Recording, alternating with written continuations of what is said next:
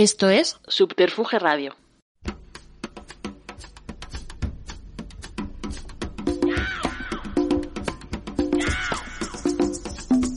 Simpatía por la industria musical con Carlos Galán en Subterfuge Radio.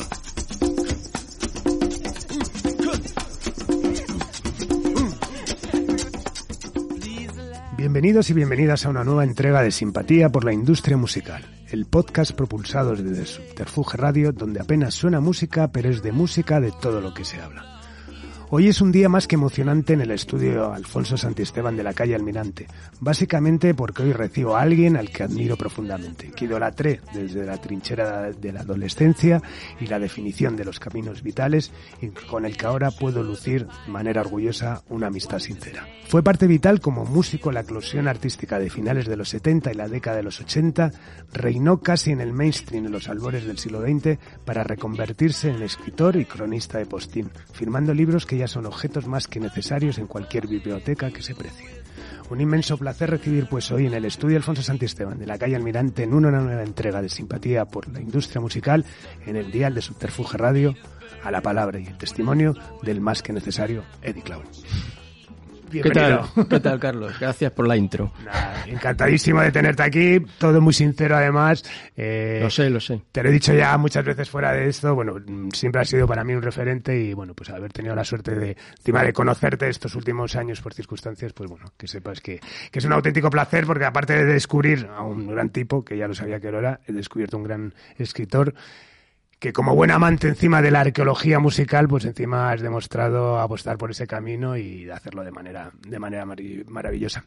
Lo dicho, bienvenido. Supongo que días además complicados, ¿no? Con mucha promoción con el libro, ¿no? Bueno, comparado con mi época de, de, de rockstar con gabinete, esto es pan comido. No Eso te voy a decir. La segunda, la segunda cuestión era, bueno, que teniendo en cuenta, bueno, que has hecho promoción además con, con una banda como fue Gabinete Caligari, supongo sí. que no tiene nada que ver. No, porque además eh, la promoción de los libros es mucho más tranquila más reposada, más espaciada uh -huh. y no es como la de la música, ¿no? Que está siempre entreverada con actuaciones, grabaciones, viajes, tal. Entonces, bueno, esto es, es, es un placer, ¿no? Hacer promoción de libros. Por cierto, con una, una curiosidad, con una banda como Gabinete Caligari, sobre todo, bueno, en su momento de esplendor, ¿Era selectiva con la promoción o se hacía lo que la compañía pedía? No, la compañía normalmente cuando ya estabas en una compañía como EMI o Polygram, pues ya la promoción, digamos que la estructuraba la compañía. Al principio, pues bueno, con Draw, que era un poco como nosotros, había crecido a nuestro, al mismo tiempo que nosotros, pues se podía consensuar a un nivel, pero ya en EMI y en Polygram no, la, la, compañía estipulaba la promoción. Sí, cuando se suponía que había una inversión, además que había que... Había claro, que claro, formaba sí, parte sí. Del, del, contrato, estaba estipulado en los contratos. Totalmente la obligación.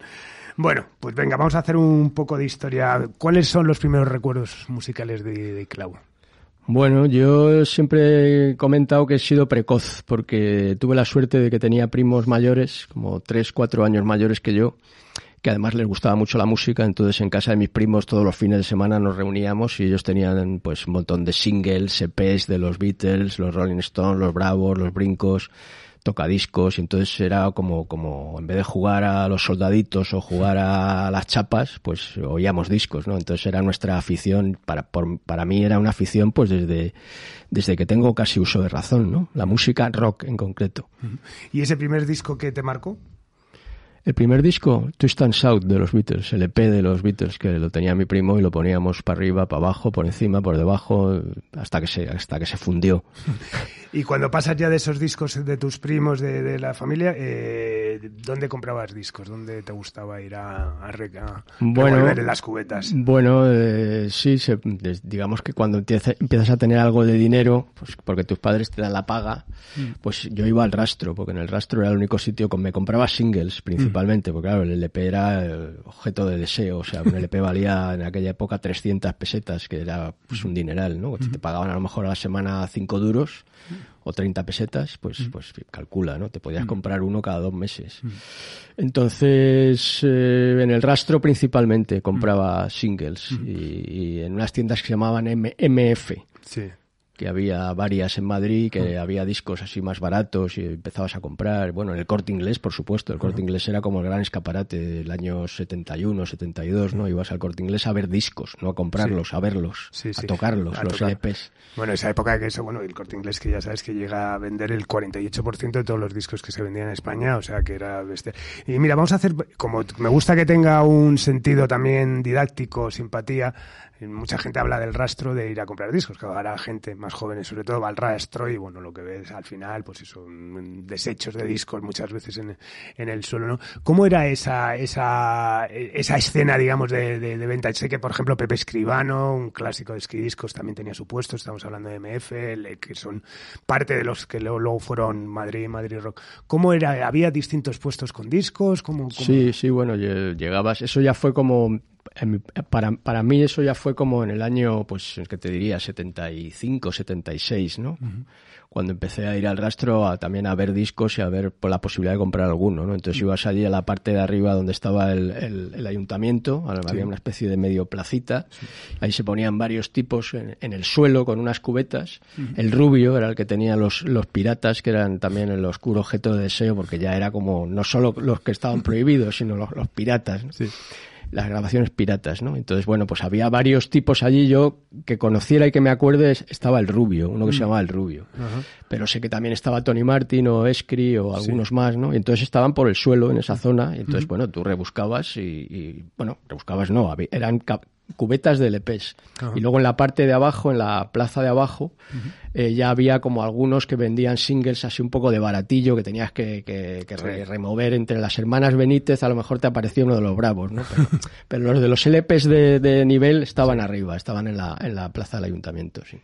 Y a nivel conciertos, ¿cuáles son tus, como, como asistente, cuáles son tus primeros recuerdos? Bueno, los primeros conciertos, el primer concierto en el pabellón del Madrid yo vi a Jethro Tull en el año 1976. Ese fue mi primer concierto internacional.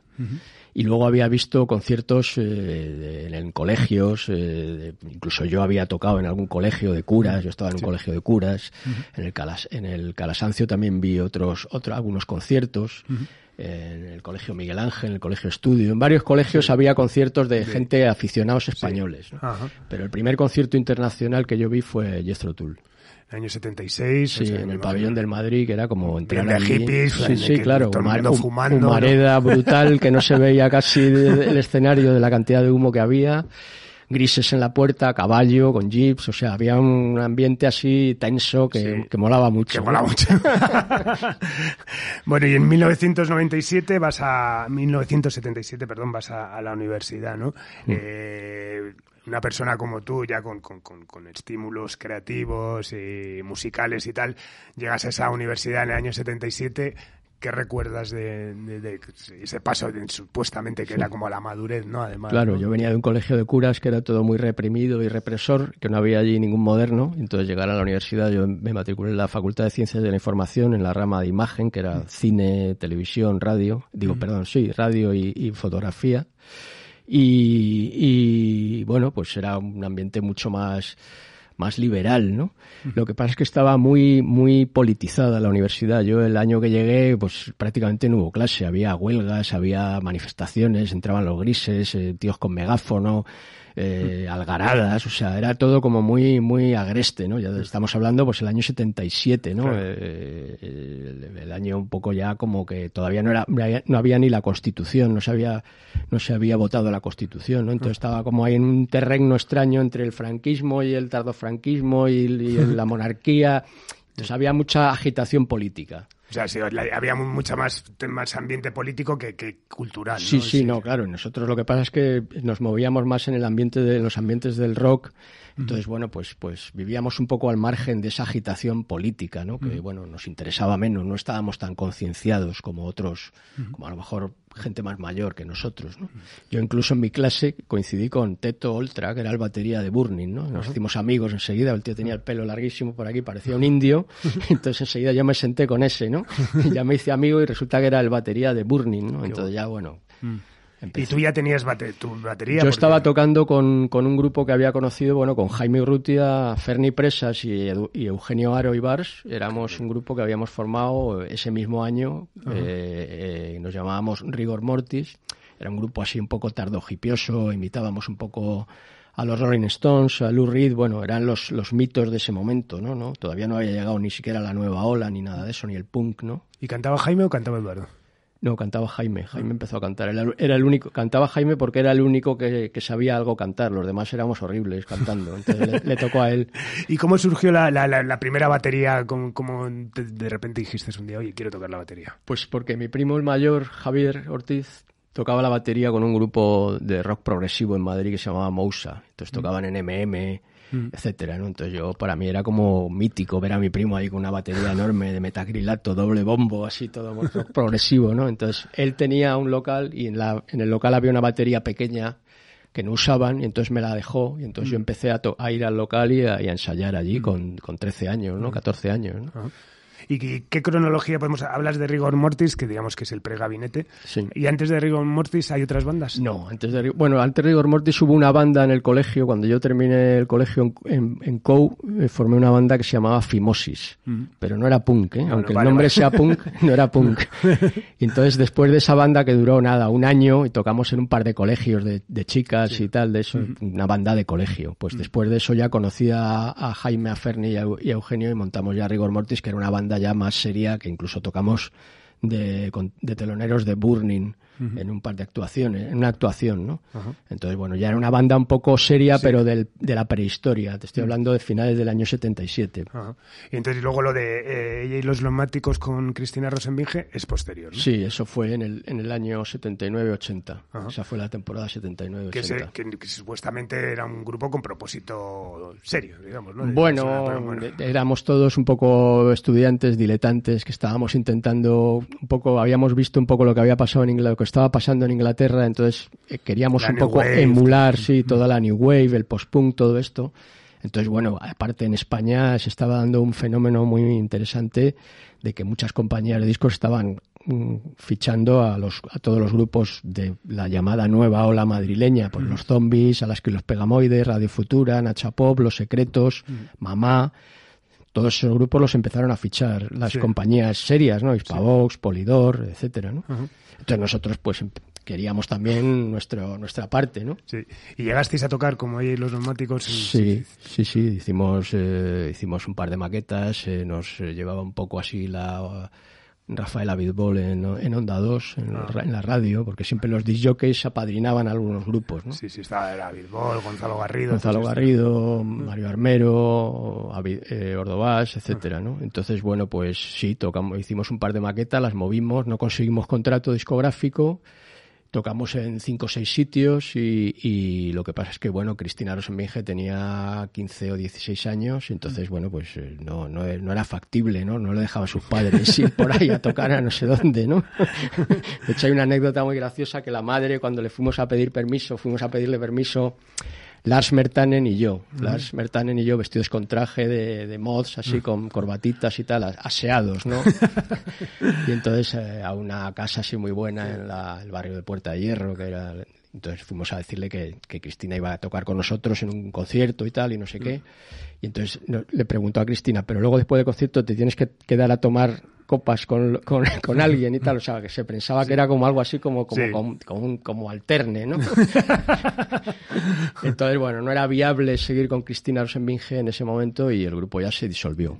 Y aparte nosotros ya teníamos en el horizonte a, a Jaime Urrutia para hacer Gabinete Caligari, ¿no? Que es en el año 81 oficialmente la fecha, ¿no? Cuando, cuando es, que surge, evidentemente, que de Rigor Mortis se va Eduardo Aro y decidís vosotros iniciar una una aventura nueva. Sí, bueno, Jaime fichó con los ejecutivos agresivos y con ellos sí consiguieron un contrato discográfico con Hispavox. Grabaron un single. Maripili. Maripili, sí. Incluso iban a grabar un LP. Yo grabé con ellos el segundo single que no se publicó porque le rescindieron el contrato.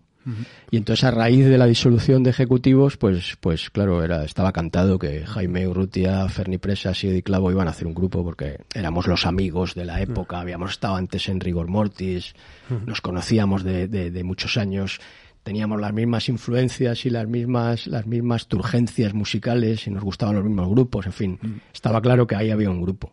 ¿Y ya entráis a grabar a, tabla, en, tablada o ya estabais con rigor? No, no, estábamos, eh, ensayábamos por ahí en sitios de, en, locales eh, terribles, ¿no? De estos de, la carretera Barcelona. Sí, sí, bueno, había unos locales de estos de legionario, me acuerdo que era como de, por ahí, no me acuerdo, en Ascao, por San Blas, no sé, unos sitios horribles. No, fuimos a tablada, pero en tablada como no teníamos pedigrí, no éramos conocidos y eran los sitios más, los locales más más famosos de Madrid, había lista de espera.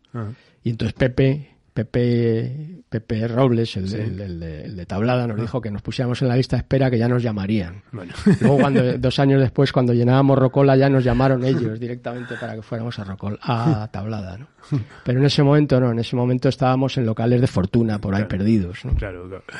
Y bueno, surge la, la, la, opción de hacer el, primer EP, ¿no? El compartido con, con Parálisis Permanente. Eh, ¿Qué recuerdas? y lo siento, sé que lo habrás recordado mil, miles de veces, pero tiene que ser parte del testimonio de simpatía. ¿Qué recuerdas de ese momento? ¿Cómo surge la idea de autoeditarse un disco en ese momento, ¿no? Que al fin y al cabo era algo que había pasado muy poco, lo habían hecho creo que los Nikis o así. ¿Cómo surge la idea de, de eso? ¿Cómo surge la idea al final de Tres Cipreses? Sí, bueno, pues eh, nosotros veíamos que las compañías eh, multinacionales españolas no habían apostado por una serie de grupos que te había hablado antes, la Difutura, Zombies, a las que los pegamoides, y había, digamos que no habían triunfado lo que ellos pensaban que iban a triunfar, ¿no? Entonces la segunda hornada de grupos, que éramos, por ejemplo, Gabinete Caligari o Parálisis Permanente, no teníamos la posibilidad de entrar en ese círculo mainstream de las compañías multinacionales españolas. ¿no? Y entonces habíamos, veíamos que en Inglaterra, habíamos estado en Inglaterra y veíamos que allí había un, un, panorama de compañías independientes que se llamaban entonces independientes, no indies, independientes. que ellos editaban sus propios discos de sus propios grupos, ¿no? Los grupos que, que eran de la época del post-punk, pues te estoy hablando de de Bauhaus, UKDK, Teatro del Odio, eh, y no sé, eran grupos que se conocían a un nivel muy underground, pero que la única manera de, que se conocieran, de que pudieran editar discos era autoeditárselos. Entonces aquí en España se había autoeditado eh, un disco de los Nikis. Me parece que fue, sí, un poco antes que el, que el nuestro. Y entonces ellos por medio de, Eduardo Benavente, que habíamos hecho amistad con él, que era un tío mm. muy vivo, muy espabilado, mm. nos dijo, oye, ¿por qué no hacemos un, lo mismo que han hecho los Nikis, ¿no? Pues un, un EP, en vez de un single de dos mm. canciones, hacemos un EP de cuatro canciones, dos cada grupo. Y entonces los Nikis lo habían hecho en una fábrica en Pamplona que, que, hacían eso mm, encargos. por encargo, o sea, te hacían mil, mil singles. Entonces tú les mandabas la, la cinta máster y, y, las fotos de, o la, un diseño de portada y ellos les pagabas y te traían, te, te, servían los, los, mil singles. Y entonces hicimos eh, una, una, tirada de mil, de mil singles, de 934 exactamente sing, eh, EPs compartido con Parálisis Permanente, que eran un grupo amigo y bueno, entre los dos para que no nos costara tanto dinero, porque en esa época pues no teníamos dinero, ¿no? De hecho nos, nos, lo tuvieron que prestar para, para costaba 50.000 pesetas hacer mil, mil singles. Y no se y, luego bueno, luego se ha reeditado con otras tal, pero en ese momento no se reeditó de ninguna manera. no, bueno, ese es el, el, primero, ese, es muy un disco muy buscado porque claro, solo hay 934, solo se hicieron 934. Luego ya Drossi hizo una reedición con otra portada distinta. Exacto, exacto, Y bueno, llega el momento del que Dios reparta suerte, ¿no? Que, que, es vuestro primer larga duración con, con y que sin duda cumple las expectativas porque de alguna manera os profesionaliza, ¿no? Sí, bueno, en ese momento digamos que Draw también era una compañía independiente, no, no tan absolutamente autoeditada, autoeditada, autoedición como, como hicimos el primer, el primer EP compartido, ya era una compañía independiente, digamos, la primera compañía independiente que se ocupaba de los grupos de la nueva ola mm. madrileña o de la, luego se llamó la movida, pero en, el en ese momento se llamaba la nueva ola. Entonces, eh, eh, hicimos un, un LP que era bueno, una apuesta bastante arriesgada, y, y, en el LP, pues bueno, llegamos a vender pues a lo mejor 5 o 6 mil copias, tampoco mm. era mucho, ¿no? Era simplemente pues una manera de, una tarjeta de presentación ya más que un single, ¿no? Eso nos dio la posibilidad pues de tocar en, principalmente en Madrid y Barcelona, no había, no había otras, otros sitios para tocar. Madrid en rocola y Barcelona en celeste. Claro, qué fuerte, claro. Para mí es que erais súper importantes. Claro, ya con ese disco, a mí ese disco me, que es que me gustó tantísimo que, que, que, claro, yo pensaba que vendíais millones de discos. No, no, no, no, no. Se vendían, se vendían muy pocos porque Dro no tenía, no tenía, los tentáculos de Dro no llegaban más que al circuito un poco underground. De pero, o sea, pero es un disco que, os, que hacéis vosotros en el sentido de no hay una dirección, digamos, artística a nivel AR dentro de Dro, ¿no? Es la idea que tenéis vosotros. No, no, no, no, nosotros Dro nos lo, nos lo, nos lo fabricó. Nos lo paga, nos lo, nos lo financia. Nos lo financia exactamente, pero mm. el disco se lo, se lo damos, se lo entregamos hecho, ¿no? Con portada, con fotos, con, bueno, las fotos también nos las pagó, las hizo Alberto García Alix, la mm. foto. Y de hecho estaba, Alaska era, era como secretaria de, de, de, producción, estaba en el estudio todos los días, allí venía y tal. O sea, bueno, éramos un poco como, empezás a hacer un trabajo entre amigos, ¿no? Claro. Luego cada uno tiró por su lado y se profesionalizó de, a su manera, ¿no? Claro. Pero al principio era un poco como entre amigos, ¿no? Trabajo entre amigos. Entonces en Cuatro Rosas cuando la cosa explota, ¿no? Que, que es un éxito y además provoca, bueno, pues que ya las multinacionales empiecen a empiezan a revolotear a vuestro a vuestro lado. Claro, porque porque ya te digo que el primer LP pues eh, sirvió para darte a conocer un poco en el círculo de mm. iniciados y para tocar en Madrid y Barcelona, pero no se vendieron más de 5 o 6 mil copias, ¿no? Eso es muy poco, ¿no? Y entonces en el segundo LP con Dro, que fue el mini era un mini LP de seis canciones. Eh, Cuatro Rosas, entonces ya ahí sí, ahí se tuvo un éxito, digamos, masivo en el círculo de las compañías independientes. Había, aparte de Dro hubo varias eh, compañías, pero Dro era la principal.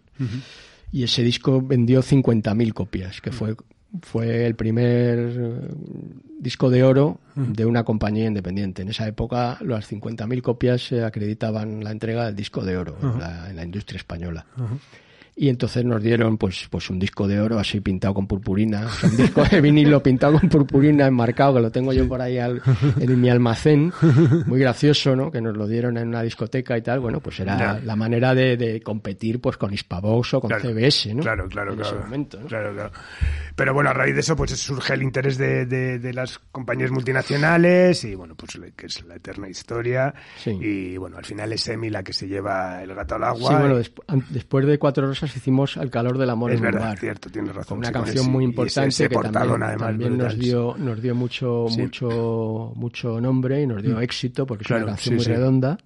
Incluso nos llamaron para participar en el entonces denostadísimo Festival de Eurovisión, ahora ahora, encumbrado, pero entonces era la época más más baja, más low del, del Festival de Eurovisión.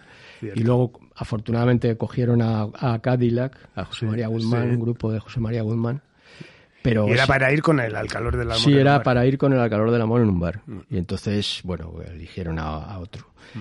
Y ese disco, digamos que también vendió mucho, vendió casi 100.000 mil copias, entonces, claro, las multinacionales estaban ahí al acecho, claro, ah. decían, estos tíos están vendiendo mucho y tienen que, vamos a, ficharlos, ¿no? Y nosotros también, por nuestra parte, veíamos que con Dro ya habíamos llegado a un tope comercial Incluso Dross sabía que, que ya no podía manejar más, eh, o sea, que, que, estaba un poco por encima de sus posibilidades, eh, Gabinete Caligari. Y entonces, pues bueno, pues eh, estuvimos un año, una temporada ahí deshojando la margarita con varias multinacionales y al final la oferta de EMI era la que más nos... Y prácticamente os entraron todas, ¿no? Bueno, creo que hubo ofertas de, de WEA, que en ese momento estaba un poco empezando, no sé si estaba empezando, pero no era la más puntera de ese momento de los años 80. Y luego también tuvimos una oferta de, de Polygram. Polygram. Yo es que viví, bueno, eh, sabes el caso de, de, Dover, que también se fueron nada más a EMI, pero claro, años después, ya hablando con Amparo, claro, es que decía, es que un lunes nos llevaba a EMI a, a ver un estudio en Londres, el martes nos llevaba a. Polygram a ver otro en, en, Texas, todo lo que se hizo al final, claro, estaba, y encima eran los 90, ese momento del boom del CD, además, que era rollo multiplicar todo lo que tenían, ¿no? Por, por tres. Pero bueno, es eso, es, es Emi quien se lleva el gato al agua y, bueno, y, cumplir las expectativas haciendo ese discazo que es Camino Soria, ¿no? Sí, sí, es, eh, en realidad Camino Soria era un disco de Dro. Nuestro mm. contrato con Dro era de dos discos. Entonces mm. el primero fue El calor del amor en un bar y el segundo era Camino Soria, pero en ese momento se hizo toda la negociación antes de que saliera el disco, incluso antes de que se llamara Camino Soria. Y Emi pagó a Dro la parte correspondiente, nos pagó a nosotros nuestro adelanto de royalties, etcétera. O sea, se hizo toda la negociación en ese verano del año 87 y, y, el disco Camino Soria salió en octubre del 87, ¿no? Entonces, bueno, pues sí, a partir de ahí, claro, cambió nuestro estatus de, de, ser un grupo emergente a ser claro. un grupo que competía ya de tú a tú, pues con, con Mecano, con Radio Futura, con, mm. bueno, con Serrat incluso, no sé. Totalmente. Bueno, como en este programa que pretendemos hablar más de más cosas aparte de lo puramente de la carrera artística, es eso, bueno, después vino privado, después vino 100.000 vueltas, Después entró, eh, dejáis Semi para ir a, a Polygram, ¿no? Sí. Ese monstruo que luego sería, sería Universal, eh, donde vivís el, el, eso, pues al final no pasáis de ser los reyes de, de la independencia tal a en EMI explotar y de repente pues vivir lo que era estar metido en un monstruo, ¿no? De, de sí, bueno, la, yo creo que es el, el desarrollo orgánico lógico de un grupo de rock, ¿no? Tienes tu, tu ascenso, tu, tu mantenimiento y tu claro. decadencia, ¿no? Es así, sí. es ley de vida, ¿no? no. Yo no me quejo, ¿no? no. Nosotros duramos bastante para sí. lo que duran los grupos y luego sí, pues claro, a finales de los años 90 hubo un cambio de paradigma, de gustos, claro. de grupos, de generación y bueno, pues Gabinete ya estaba muy visto y vinieron otros. Que, y tú, acabáis, lo sabes, que tú lo sabes perfectamente mejor que yo. Ahí aparezco, aparezco, yo. Ahí eh, eh, acabas como eso en una, como tú lo defines, en una compañía títere de de Telecinco, ¿no? Sí. Que es con, con el que hacéis eh, subir la música, que es vuestro último disco sí. oficial, ¿no? Sí, sí, el año 98 firmamos con ellos en un alquimódul, eh, lo, lo, cuento a veces en alguno de mis libros, lo, lo, lo divertido, ¿no? Que es ascender desde, desde firmar ahí en la en Torre Laguna 64, en la gran sala de donde ha firmado todo el mundo los grandes contratos, a terminar firmando el último contrato en un alquimódulo, en un descampado de ahí de San Sebastián de los Reyes. es así la vida, ¿no? Totalmente. Bueno, acaba gabinete. Eh, es, bueno, es Vox Populi, ¿no? Que realmente es una decisión unilateral de, de Jaime Urrutia, ¿no? Más sí. allá de que fuesen las cosas bien o mal, eh, él decide acabar con, con, con la, la, la, historia. ¿Cuál es el proceso un poco de desintegración al final? ¿Era el desencanto de todo lo que había pasado? ¿Ese último contrato en un descampado? Sí. O, bueno, bueno es, también cada uno tiene sus intereses, no sé. De, a lo mejor a Jaime le ofrecieron un contrato a él en solitario. Eh, no fue capaz a lo mejor de gestionarlo con nosotros de una manera mm. honesta. Mm.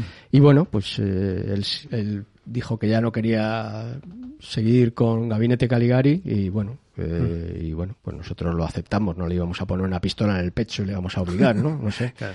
Éramos amigos, lo habíamos sí. sido desde hacía casi 25 años, ¿no? Y no sé, no, no teníamos ningún, ninguna animadversión claro. entre nosotros, ¿no? no, no.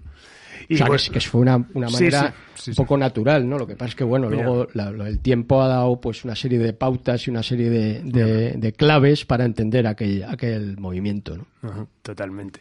Y bueno, musicalmente, después de eso, lo único, lo, lo, lo último que haces es Shocking Birds, que, que, es un proyecto con Fernie Presas, que bueno, simplemente ha sido un proyecto casi casi de, de, de autoplacer, ¿no? De tocar, bueno, después de Gabinete montamos un grupo también con Fernie que se llamaba Parafernalia, con una cantante, con una chica que cantaba. Ah, intentamos, sí, grabamos una maqueta con cuatro temas, intentamos moverlo, pero es lo que yo te comentaba antes, que ya el tiempo no era el nuestro, ya era ya. otra generación, entonces mm. ya ya no, no, no, no tenía interés lo que hiciera, lo que hacíamos, incluso aunque fuera bueno, ¿no? Pero no tenía interés porque ya nuestras caras estaban vistas. ¿no? Y entonces luego después hice con Ferni también tocábamos un, un poco versiones, sí. pues por no dejar el instrumento, por no, por no anquilosarte, ¿no? Y tocábamos versiones de clásicos, pues un poco, pues, por, pues Neil Young, Bob Dylan, los Rolling Stones, pues un poco para tocar por tocar, no, no por hacer nada más que tocar. De hecho, mantenéis el local de tablada y que, que lo mantenéis hasta la pandemia, ¿no? Que sí, a, decís... a la, hasta la pandemia lo tuvimos el local de tablada, después ya en la pandemia lo dejamos. Y ibais casi como al gimnasio, ¿no? De mantenimiento. Sí, era... algo así, sí, como sí. hacer, exacto, sí. tú lo has dicho, como ir al gimnasio. ¿no? y cuando dejáis el, has vuelto a tocar, ¿sí, ¿la has montado la batería en algún sitio? La tengo en casa, sí, tengo pero... una batería pequeña en casa y toco, pero claro, tocar solo en casa es muy coñazo, es muy aburrido, ¿no? no, no, no es lo mismo que es notar un bajo ahí que te da en la tripa y una guitarra, no, claro. Bueno, aparte ya me has dicho fuera de, de, de, de micros que, que, que, tu hijo no la música no, le, le gusta el fútbol, ¿no? Entonces, sí, ha salido futbolero. Muy bien. Bueno, y llega tu actividad que tanto nos apasiona como escritor, ¿no? Que, que arranca con grasa y otros materiales nobles, ¿no? Sí, bueno, ese libro lo hice cuando todavía existía Gabinete Caligari, sí, es un sí, libro de hace 20 años. Bueno, y era un libro de viajes, es un libro un poco como... A mí siempre me ha gustado mucho las motos y los coches y la, los, los, motores, la mecánica.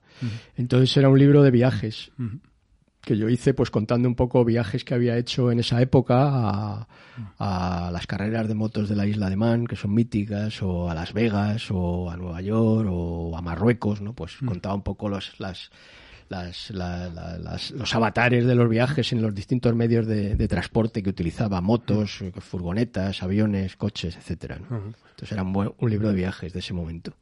Por cierto, quiero hacer un inciso también, eso que se nos ha, hemos pasado por alto, un proyecto también musical que a mí me encantó, que es Malevaje, que también que fue sí, una, una no, gran... Malevaje sí, le tengo mucho cariño porque es un grupo totalmente atípico de tangos. En la época de la movida, pues un grupo de tangos era como una cosa extraterrestre, ¿no? Sí, sí, sí. Pero sí. claro, la gente tuvo, tuvo mucho éxito porque era un buen grupo. Antonio Bartrina es un cantante al alucinante, excelente. Sí que es capaz de, de, de, convencer hasta a los argentinos de que es bueno. O sea, sí, sí.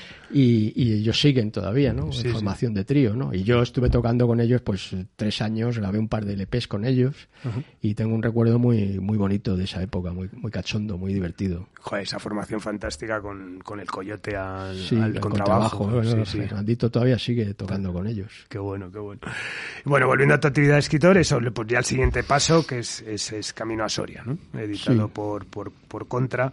Eh, bueno, antes de Camino Soria edité eh, un libro de memoria se llama Electricidad Revisitada con, con sí. ah, Editorial tenía... Milenio. Vale, vale, vale. Ah, pensaba, pensaba que era que era ah, vale, vale, vale, vale. Bueno, a mí Electricidad Revisitada me fascinó. Es un libro que yo utilizaba una serie de conciertos que sí. había ido y sí. los, los contextualizaba un poco en la época de también con Gabinete Caligari, ¿no? Ah, Entonces, bueno, utilizaba las dos las dos maneras de contar la historia, ¿no? Mis, mis, mis conciertos a los que yo había ido ah. y mi trabajo con Gabinete Caligari. ¿Y que surge, también es una idea que tienes tú y lo presentas a las editoriales o es sí, un encargo? Se lo, presenté, se lo presenté a Milenio y mm. me lo aceptaron, les pareció bien la idea, ¿no? Mm. Y, y, se publicó en la editorial Milenio, ajá, sí. ajá. Y luego y entonces después es cuando llega Camino a Soria. Sí, que es... luego ya eso es una idea que, que estuvo sur, que surgió un poco también de la compañía de discos que me dijo que iban a hacer el 30 aniversario de, mm. de Camino Soria y yo ya tenía también una idea de a lo mejor escribir un monográfico, también me, me parece, porque había leído algunos libros monográficos en inglés de, de sobre algún LP mítico, sobre el Sgt. Peppers o sobre, mm. o sobre Like Rolling Stone. Entonces mm. dije, me atrevía a, hacer, a proponer pues hacer una monografía sobre la gestación de un disco. Uh -huh. Y en este caso, pues yo creo que es el disco más importante de la, de la carrera de Gabinete Caligari, ¿no? Pues toda la, la gestación, las influencias, la grabación de maquetas, la, la, la, la, portada, las fotos, los viajes hacia, hacia la promoción, pues un poco todo lo que es la creación y gestación de un disco, ¿no? Claro. De un LP, en este caso. Sí, y de eso, de un disco, como dices, tan especial a nivel musical, pero además, bueno, todo el contexto que tiene también de esas fotos maravillosas de, sí, de Alberto, ¿no? La autenticidad o sea, de todo, de, sí. de que no, no, estaba nada como si dijéramos... Eh, iba surgiendo un poco sobre la marcha. Vamos a Soria a ver qué hay. Sí, sí. Y allí hicimos las fotos. Y bueno, camino Soria al principio sí, sí. se iba a llamar Camino Cuenca, porque nos hacía más gracia Cuenca, ¿no? Que Soria, pero luego Soria tenía más rimas. Entonces, es un poco contar toda esa intrahistoria de por qué un LP es, es, así y no de otra manera, ¿no? Sí, sí. Y luego eso también es el trasfondo de pioneros de reivindicación de la España vaciada, además. O sea, que sí, totalmente. Claro, claro, porque todos los grupos o muchos grupos de nuestra época hablaban, eran, tenían unas, unas veleidades así un poco cosmopolitas, ¿no? Uh -huh. Un poco por, por, por, por, la cuestión española, ¿no? De cerrazón que había habido, ¿no? Entonces, pues Mecano hablaba de Hawái, Bombay, yo tengo una novia en Kathmandú, los Nikis, no sé qué, eh, o sea, todo el mundo era sí. Groenlandia, todo el mundo era como cosmopolita, ¿no? New York, etcétera, ¿no? Entonces nosotros dijimos, vamos a ir, nosotros éramos muy que íbamos a la contra siempre, sí, nos gustaba sí, ir a la contra. Entonces, bueno, ¿qué vamos a hacer? Pues hablar de un sitio que nadie habla, ¿no? Que mm. no sea que no sea fashion, que no mm. sea que no sea moderno, que no sea hype, ¿no? Entonces vamos a hablar de, de un sitio pues Cuenca, ¿no? O sea, nadie va a Cuenca a, a hacer un desfile de modas, ¿no? Totalmente. Y entonces, bueno, pues ahí surgió un poco lo de Camino Cuenca. Lo que pasa es que luego pues pues Soria tenía más, más rimas. Y, y, bueno, pues de Camino Cuenca a Camino Soria tampoco hay mucha diferencia. Eh, creo que fue un acierto. De todas formas, el, el es un libro que es tu visión, ¿no? Eh, no se consensuó con el resto del gabinete, o sea, fue como yo voy a hacer mi libro, mi, punto de vista y tal, o sea, que, ahí Jaime no, opinó ni... No, no, porque yo aparte con Jaime no tengo relación desde hace muchos años, o sea, que no, que no es un libro que es mi, visión de Camino Soria, ¿no? De hecho, la portada lo especifica. Sí, sí, totalmente. Ediclavo Camino Soria, o sea, y no hay... Sí, sí, sí, sí. Bueno, y llegamos al motivo casi de, este encuentro, que ha sido ese libro que yo creo que nos ha volado a muchísimos la cabeza, ¿no? Que es Viva el rollo, una crónica del rock and rollo de, en la España de 1975, editado por Silex, esa editorial que está haciendo cosas fantastiquísimas, ¿no? Bueno, como lo dices, ¿no? Estar o no estar en el rollo, esa era la cuestión, ¿no? Sí, bueno, es lo que hemos hablado y lo que tú sabes perfectamente, ¿no? De mm. toda la vida, ¿no? Pues el mundo de la música había que que escarbar hace 40 años había que escarbar, no estaba a golpe de clic, ¿no? Había que escarbar, los discos a lo mejor te los tenían que traer de Londres o tenías que ir al rastro, pagar un dineral, o sea, el que, el que era un aficionado a la música tenía que, hacer un esfuerzo grande por, por, por, por, por alimentarse, ¿no? Entonces, estar en el rollo era saber quién era Rory Gallagher, quién era Gary Glitter, cuál era el último disco de Bowie, cuándo había tocado Lou Reed en no sé dónde. O sea, estar en, la conexión con esa modernidad que no te la vendían en el telediario. O sea, en el telediario no te hablaban como ahora de, la última gira de los Rolling Stones, ni, mucho menos, ¿no? Entonces había que buscarla y, y, buscarla en el underground. Entonces yo hablo un poco de, un poco cómo era, cómo era ese mundillo en el año 75 en España, ¿no? 1975. Que es un eslabón, ¿no? Eh, curioso también eso, bueno, pues día no con la movida, antes con la New Wave, o sea, como la modernidad, ¿no? Al final también, eso, pues, también están los fanzines, los cómics, ¿no? El, la revista Star, todo esto, era, el antecedente un poco de todo lo que fue luego la nueva ola y la movida. Era el antecedente más underground todavía, más difícil, porque todavía incluso en el año 75 todavía vivía Franco, ¿no? Sí, sí. No permitían los, los conciertos multitudinarios al aire libre de, 20.000 personas o, empezaron a, a, permitirlos ese año en, en mm. Canet y en, y en Burgos. ¿no? Mm.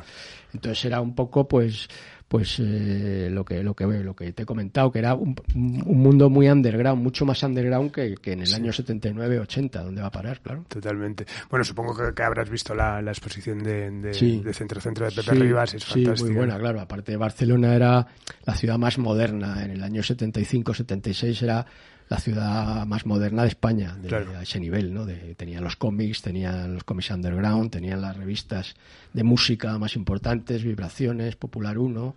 Tenían a Guy Mercader trayendo a, banda. Mercader, tenían la Sala Celeste, los grupos del rock layetano, o sea, tenían una infraestructura mucho más, mucho más potente en ese mm. mundillo underground que Madrid, por ejemplo. Madrid estaba más eh, eh, cerrada lo que era MM, ¿no? Y, sí, sí, Madrid había rock, pero, pero era todavía muy marginal también, claro. No, había, las compañías de discos no se fijaban en los grupos de rock, ¿no? Claro, claro. Aunque estaba ya, bueno, Gonzalo García Pelayo ya haciendo alguna cosa, bueno, sí. ya hacía más cosas de flamenco, de progresivo. Flamenco, sí, progresivo, o incluso canción folclórica o canción de autor. Hilario ah. Camacho, Quilapayún, etcétera, ¿no? Sí, sí, sí. Bueno, al hacer este libro es más por rendir cuentas con los que fueron tus orígenes, digamos, contextuales o, una vena arqueológica que tienes de, investigación. Las dos cosas, mm. las dos cosas, porque para mí el año 75 fue como, yo lo defino como cuando yo salí del huevo y, y también como historiador.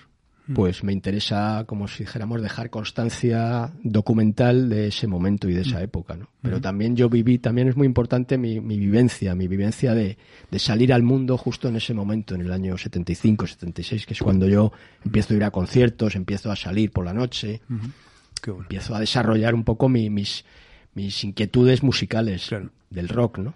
Bueno, hay que apuntar que, que, después, que años después estudias historia del arte, ¿no? Sí, eso fue, eso fue después de gabinete. Que, sabes que yo, eh, siempre mi frustración, bueno, frustración, yo estudio historia del arte, pero estudio historia del arte pues para que en casa entendiesen, de alguna manera, que estaba haciendo un fanzine y empezando a sacar discos, pero no la disfruté nada, ¿no? Entonces siempre pensé que, siempre he dicho lo mismo, ¿no? Que era una carrera para hacer más adelante, ¿no? Con tiempo, con, con dedicación, ¿no? Sí, eso es como la hice yo. Yo mm. cuando, cuando estaba en la universidad estudiando en Ciencias de la Información fue todo el boom de gabinete.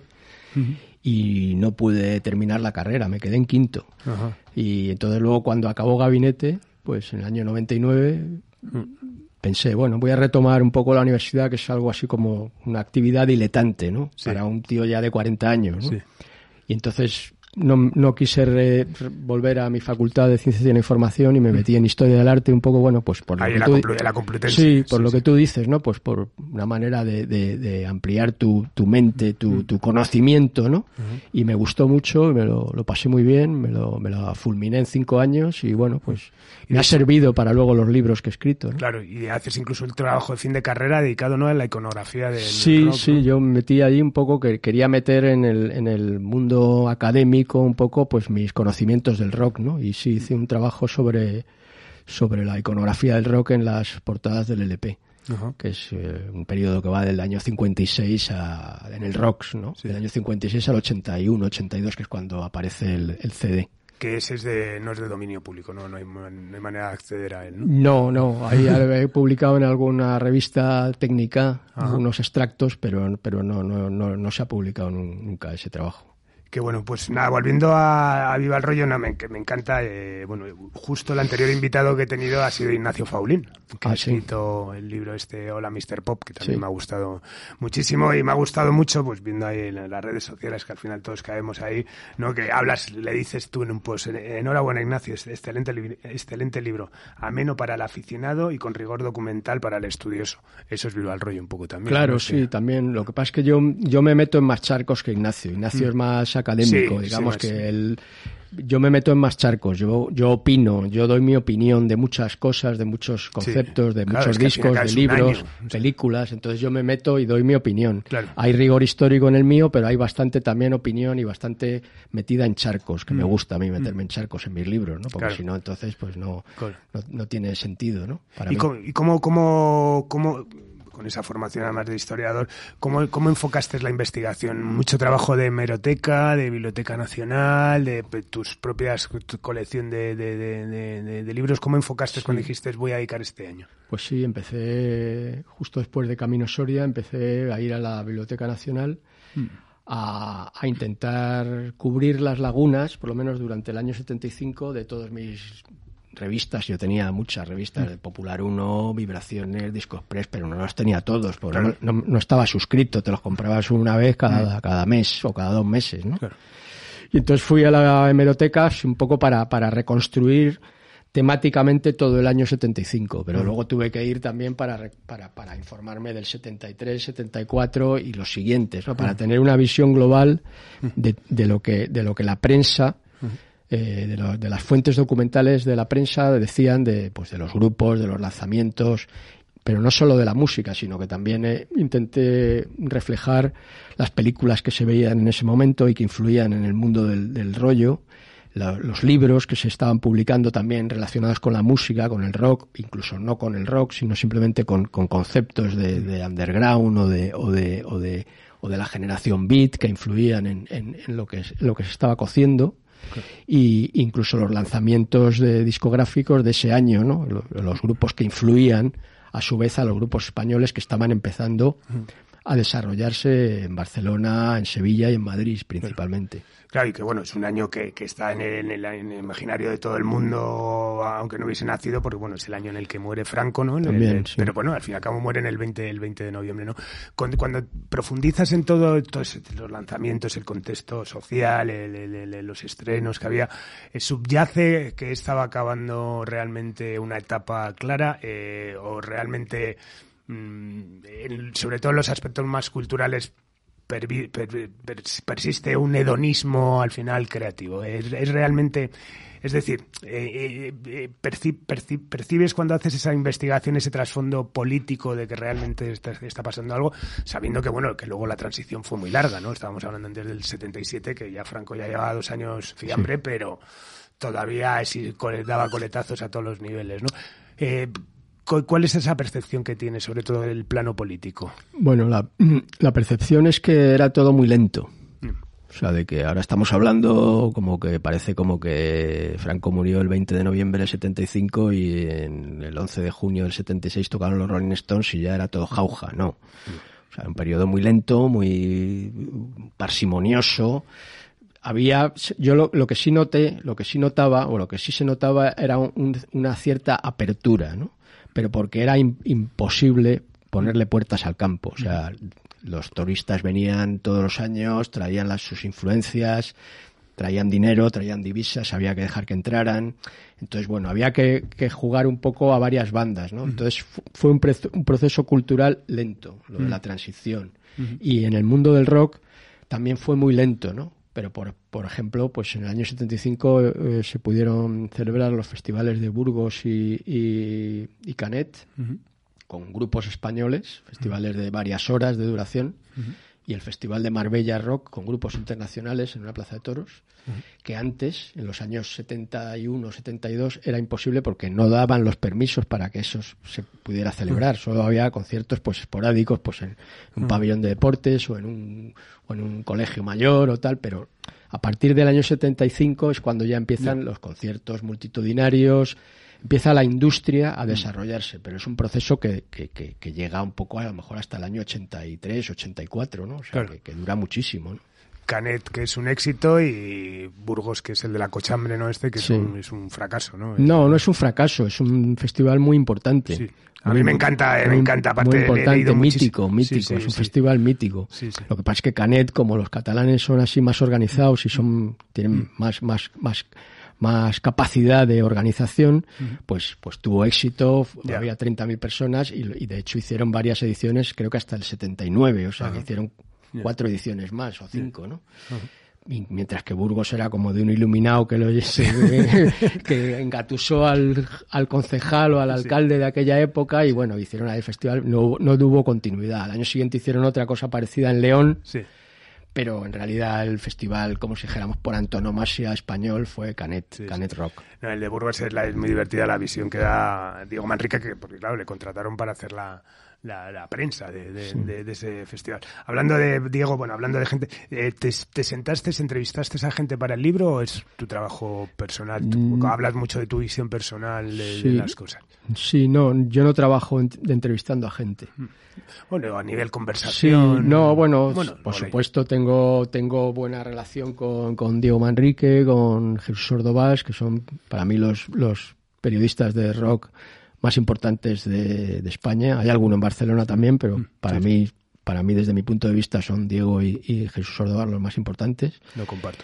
Pero yo en este trabajo y en estos trabajos que he hecho prefiero fiarme de las fuentes, eh, digamos, eh, primarias, escritas y claro. documentales, ¿no? Porque es lo utilizo como, como, como palanca para yo desarrollar mis, mis teorías, ¿no? Porque la gente de la época pues tiene la memoria alterada, selectiva, claro. no, no, a mí me gusta saber la cronología exacta. Claro, Por sí, eso la, me gusta la el, entrevista en ese momento claro, ¿no? sobre un tema concreto. Que 40 años después, pues sí, claro, la gente le baila mucho las neuronas, ¿no? Lógicamente, ¿no? Entonces, yo he trabajado sobre todo con fuentes primarias documentales. Y por cierto, ¿cómo recuerdas tú ese Madrid de 1975? ¿Qué recuerdos tienes sin hacer demasiado spoiler de lo que lo podemos leer en el libro? Pues era un Madrid distinto. Para empezar, era un Madrid propio, ¿no? digamos, de madrileños, de españoles, ¿no? Uh -huh. Entonces era divertido también porque nosotros éramos como una especie de bichos raros, ¿no? Los, los, los enrollados, ¿no? Éramos como bichos raros, eh, la policía era como el enemigo, la policía te podía, te podía parar por la calle en cualquier momento y pedir la documentación. De hecho, una vez nos pararon porque íbamos con gafas de sol, entonces ya era como dar el cante, ¿no? Ustedes van con gafas de sol por, por las drogas. O sea, la policía no era como ahora, que son chavales así cuadrados que, que son de tu, que, que saben de qué va todo, ¿no? Sí. Mientras que aquellos eran unos señores con gorra de plato, que eran los grises y tal, y que entonces te veían con gafas de sol y pelo largo y ya eras un peligroso social, pero vamos, te ponían contra la pared, ¿no? Entonces era más agreste, era también más sí ingenuo, pero era mucho más agreste y también era más divertido porque, porque, porque, por eso, porque era un gueto. Nosotros uh -huh. formábamos parte del gueto y entonces todos los demás de la sociedad no sabían de qué iba el rollo. Nosotros sí, lo sabíamos. Uh -huh. Qué bueno. Y bueno, eh, un libro absolutamente fascinante, ya digo, recomendabilísimo. De hecho, cuando hacemos esta entrevista, aunque ya habrán pasado, es uno de mis eh, regalos fetiche para la gente que, que, quiero y, y aprecio y, y, por lo que te toca, que es todo, eh, enhorabuena. ¿En qué andas metido ahora, Eddie? Pues bueno, hay que seguir un poco, hay que seguir un poco en la pomada, hay que seguir un poco dando, dando guerra. Mm. Y estoy escribiendo, estoy preparando un libro nuevo, poco a mm. poco, sin prisa, bueno, no tengo tampoco prisa, ¿no? Estoy preparando un libro nuevo un poco no parecido a este, pero tiene que ver porque lo quiero centrar en la época del año 79-80, pero desde el punto de vista más personal. Sí no, no, una, no una visión tan, tan historicista o tan documental, sino desde, desde, mi punto de vista personal, ese, ese cambio de paradigma que para mí es súper importante en, en, la música pop, que es la época que se pasó del tardohipismo, llámalo progresivo, rock progresivo, a la nueva ola. ¿no? El fin de rigor mortis, ¿no? Digamos. Eh. Sí, el fin de rigor mortis, el fin del rock eh, layetano, el fin del, del, rock progresivo, del jazz rock, todo eso, ¿no? Y, y, y, el bofetón punk y luego la nueva ola, ¿no? Ese, ah. ese periodo me interesa mucho históricamente también. Joder, ya en dientes largos, vamos. bueno, pero, pero, es, pero es como si dijéramos, estoy dándole vueltas a ver cómo lo enfoco. Qué bueno, pues nada, por mi parte, bueno, esperando ya ansioso. Bueno, y volver a verte en un escenario tocando la batería, eso lo vemos más complicado. Eso ya lo veo más difícil, sí, porque las circunstancias ya son, son complicadas, ¿no? No, no, no lo veo, no lo veo, no lo veo factible. Puedo tocar a lo mejor en alguna fiesta con algún amigo, unas versiones y tal, pero, pero ya como en muy petit comité. Bueno, en forma estás, o sea que, ojalá existiese la posibilidad. Bueno, eh, siempre acabo con una pregunta, que es la de, tus referentes, eh, en tu caso, por tu condición de, escritor, creo que lo has contestado con, con, Diego y con, y con Jesús Ordovás, pero bueno, si, ¿quién han sido tus referentes? ¿De, quién has, eso, leyendo de ellos, has aprendido has aprendido más o te sientes influenciado a la hora de escribir? Bueno, a mí me ha influenciado muy, mucho Boris Vian, que era un, escritor de, de, pues eso, de la época 60, 70, ¿no? Y Tom Wolfe también me, me, me, inspira mucho, ¿no? La manera esa que, que él tiene de, de, tratar un tema banal o frívolo y hacerlo hacerlo hacerlo muy interesante no lo que es el nuevo periodismo no esa, esa época coincidió un poco con con mi llegada a la universidad y, mm. eran libros que me interesaban mucho, ¿no? Tom Wolfe, el, el, coqueto aerodinámico rock and roll, color caramelo de ron. Solo ya el título era como, como, una canción de, de, rock, ¿no? Entonces ese, me, me, me, me, influyeron mucho en ese momento, sí, ese tipo de, y la prensa Y la prensa musical, ¿no? la prensa musical, yo seguía muchísimo las columnas de Jesús Ordovás, me hacían mucha gracia porque era un, tipo de lenguaje nuevo completamente en español, ¿no? Ah para referirse al mundillo del rock, ¿no? Todo, todo el que tenga acceso a las revistas antiguas, Disco Express, había una, una columna de Ordovás que se llamaba Rollos Díscolos, Díscolos ah que es maravillosa leerla, ¿no? Es, es, un retrato justo de esa época, del rollo, ¿no? Precisamente, ¿no? Y bueno, sí, luego Diego Manrique pues era como el, saber enciclopédico, ¿no? lo que decía Diego Manrique iba a misa, ¿no? En cuanto a formaciones, eh, grabaciones, discografías, etcétera, ¿no? Esos eran mis, mis referentes. A mí me gustaba mucho Oriol Llopis, que era, un, que era un, un, tipo así totalmente totalmente gonzo, ¿no? El, escritor gonzo, ¿no? del rock, ¿no? Por cierto, aunque lo cuentas en el libro, hay una etimología de la palabra del término rollo. ¿A quién se le puede atribuir? Bueno, viene del mundo de las drogas. Viene de, bueno, el rollo era, era fumar, fumar canutos los legionarios en, en, África con los moros, ¿no? Estar en el rollo, enrollarse, ¿no? Pues enrollarse es fumar en comandita, ¿no? Una serie de, gente allí, ¿no? Y hablar y... Cuando grifa esas cosas. Claro, fumar grifa, ¿no? Y soltar el rollo, soltar la, la alucinación, la elucubración, la elucubración alcaloide, ¿no? Qué fuerte que luego también la, movida le buscan también un trasfondo, ¿no? Que al final la movida era Sí, la movida era una movida era ir a ir a hacer ir a comprar drogas, ¿no? O sea, sí, todo tiene que ver un poco con el mundo underground, el mundo el mundo de Lampa, ¿no? Totalmente. De donde venimos. Oye, pues nada más, Eddie, un auténtico placer compartir este rato contigo. Eh, reitero mi profunda admiración hacia ti por toda tu carrera y, bueno, en el caso concreto de, este último libro, aunque Electricidad Revisitada, que, bueno, no hemos profundizado, Tones, también me, me, me, me, marcó muchísimo, pero, bueno, este último libro es que me parece fascinante. Así que nada, enhorabuena y, venga, aunque dices que no tienes prisa, mete un poquito el acelerador con ese nuevo libro, por lo menos para los que lo esperamos. Vale, Carlos, pues encantado de estar aquí contigo y con Subterfuge Radio. Muchísimas gracias. Pues nada, despedimos esta nueva entrega de Simpatía por la Industria Musical, emitiendo desde el estudio Alfonso Santisteban de la calle Almirante, y esta vez voy a decir bajo la, la mirada del cuadro de, del sabio de Hortaleza, que además fue un, hemos hablado. que fue un regalo de, de Eddie, que, que, te agradezco muchísimo porque, bueno, ilumina nuestros días y, y como siempre, tener ahí al zapatones de, Faro es un auténtico placer. Así que nada, también gracias por eso. Y con Laura Rodríguez, como siempre, a los mandos técnicos. Y nos vamos tenía que hacerlo con el Dios que Dios reparta suerte de los por siempre reivindicables Gabinete Caligari. Adiós. Gracias, Carlos. Has escuchado Simpatía por la Industria Musical, un podcast producido por Subterfuge Radio.